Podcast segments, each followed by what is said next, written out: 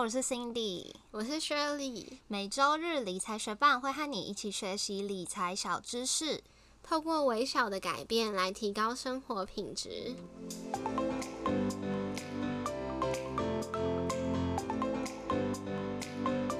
在节目开始之前，我们想要先跟学伴说明一下今天的录音品质跟平常可能不太一样，因为我跟 Cindy 就是分隔两地，所以用远距方式录音就没有办法像平常一样清楚。希望大家今天多多包容。在节目开始之前，我们想先感谢支持理财学伴的听众，在这边我们想来念一则在 Apple Podcast 上面听众的留言，他的名字是 Richard 八六三八。Richard 说：“优质理财节目赞，谢谢 Richard 简单有力的赞，也希望其他一起学习的学伴能够订阅这个节目，然后给我们评分跟留言，这是节目排名很重要的关键。希望有你们的支持，让更多人可以发现这个节目。也谢谢正在收听的你，节目准备开始喽。”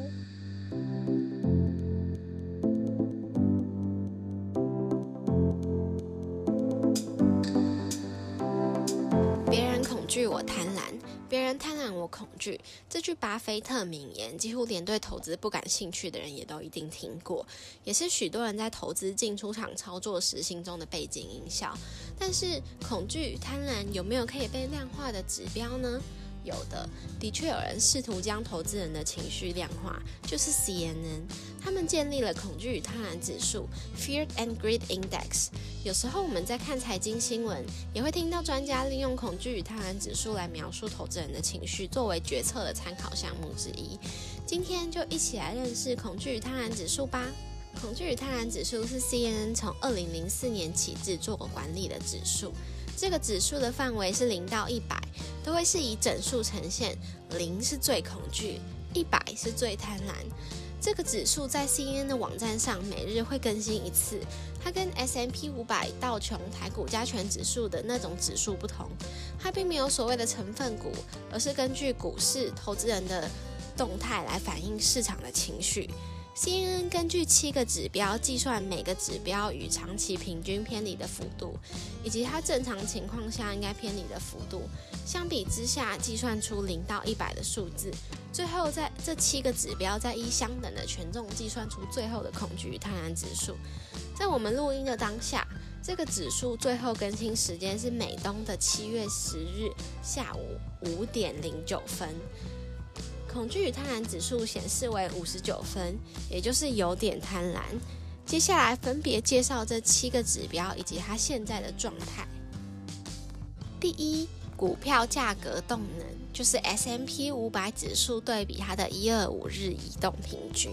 我们录音的当下，打开官方的网页，可以看到它写说 S M P 五百以六点六趴的幅度高于它的一二五日平均，合乎过去两年的成长速度，因此判断为中立。第二，股票价格强度，以在纽约证券交易所中触及五十二周高点与触及五十二周低点的股票数目相比。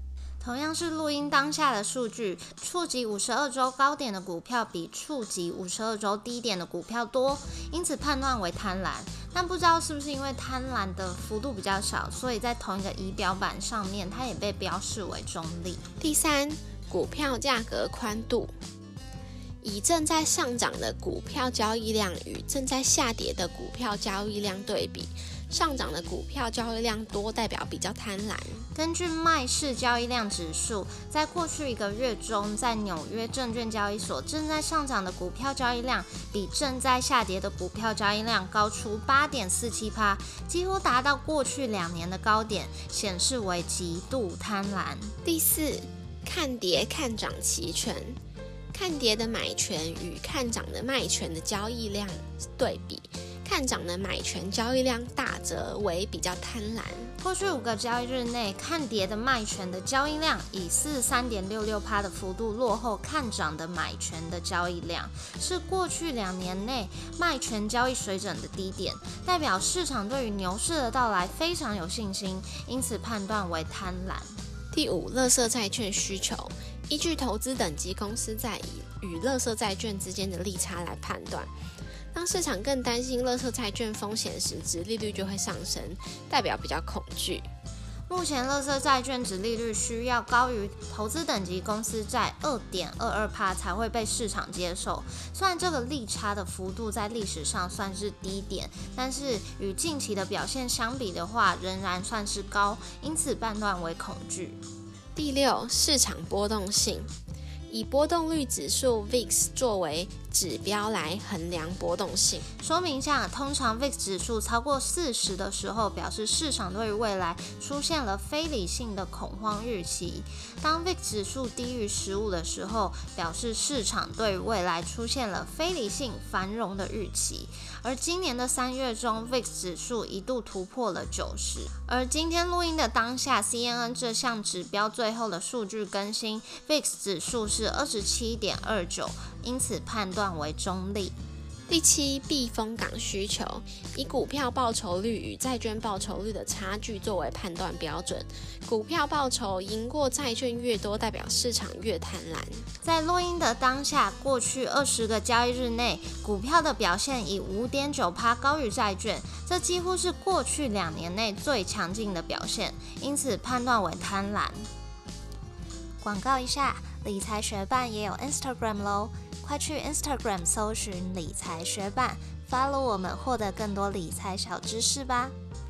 刚刚开头的时候有提到，恐惧与贪婪指数跟 S M P 五百道琼指数不同，并非以成分股权重来计算。目前也没有产品在追踪这个恐惧与贪婪指数，所以只能作为投资时进出场的参考讯号之一。如同 C N N 在说明恐惧与贪婪指数如何计算的页面上所写的。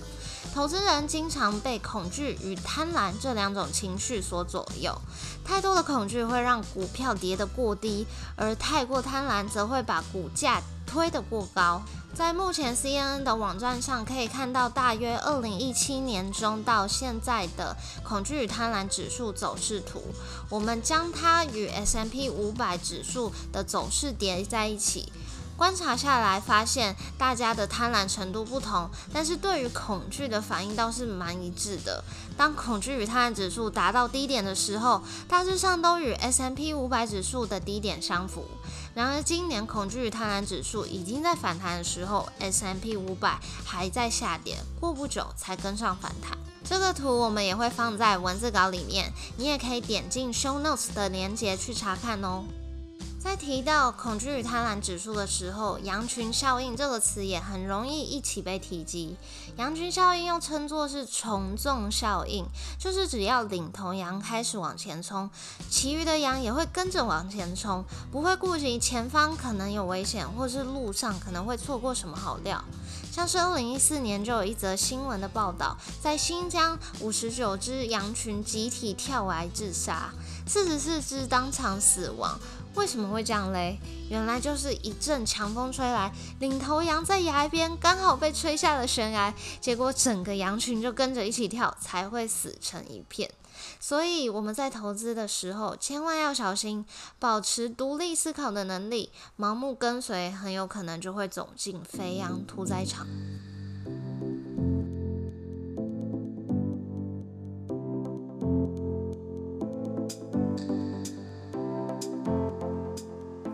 介绍了恐惧与贪婪指数，希望学伴们有更了解这个指标，在看财经新闻专家解说的时候，也可以更理解他们在说什么。三个重点总结：第一，恐惧与贪婪指数是 CNN 建立与管理的指标，每日更新一次，指数的范围是零到一百，五十为中立，越高越贪婪，越低越恐惧。第二，恐惧与贪婪指数是根据这七个指标计算出来的，包含股票价格动能、股票价格强度、股票价格宽度、看跌看涨期权、乐色债券需求、市场波动性与避风港需求。第三，羊群效应就是从众效应。我们分享了二零一四年新疆的新闻，大家以后听到这个名词的时候，应该会更有画面感，更容易自我警惕吧。谢谢你在忙碌的生活中愿意播出时间来和我们一起学习。如果你愿意支持我们继续把理财学伴做下去，邀请你在 Apple Podcast 帮我们打新留言，让这个节目被更多人听见。如果你身边有想一起学习投资理财的朋友，欢迎你将理财学伴分享给他们。我们的网站上也会有文字版整理，如果你想要收藏或是回顾，都欢迎你上去看看。网址是 moneymate 点 space 斜线恐惧与贪婪，拼法是 m o n e y m a t e 点 s p a c e 斜线恐惧与贪婪，也可以从节目简介中找到网址哦。理财学伴，我们下次见，拜。那你最近有很多朋友结婚吗？有啊，我有一个，我今天早上发现我一个高中同学结婚了。那为什么会发现？其实我跟他也不太熟，只是我没有加 FB。然后我就突然看到一张婚纱照，发现哎，那男的不是我朋友。然后那个女生因为是英文的名字，我就想了一下，我才发现啊，原来是我高中同学。然后里面婚纱照她非常漂亮，所以我一时之间就是因为穿白纱，然后头又是侧面，我没有认出她，我就立刻把这张照片 PO 到我一个高中的小群组里面，然后大家都还蛮惊讶的。最近也是报复性结婚呢。因为前几个月那些对啊，那些取消的、延迟的，真的是这几个月报复性结婚。哦，我觉得如果不能就是蜜月，不能照常是还蛮可怜。因为有的公司会规定要你要结婚之后多久去蜜月，他如果愿意把这个弹性留给员工，然后让员工在疫情过后自己找比较适当的时间去，感觉比较好。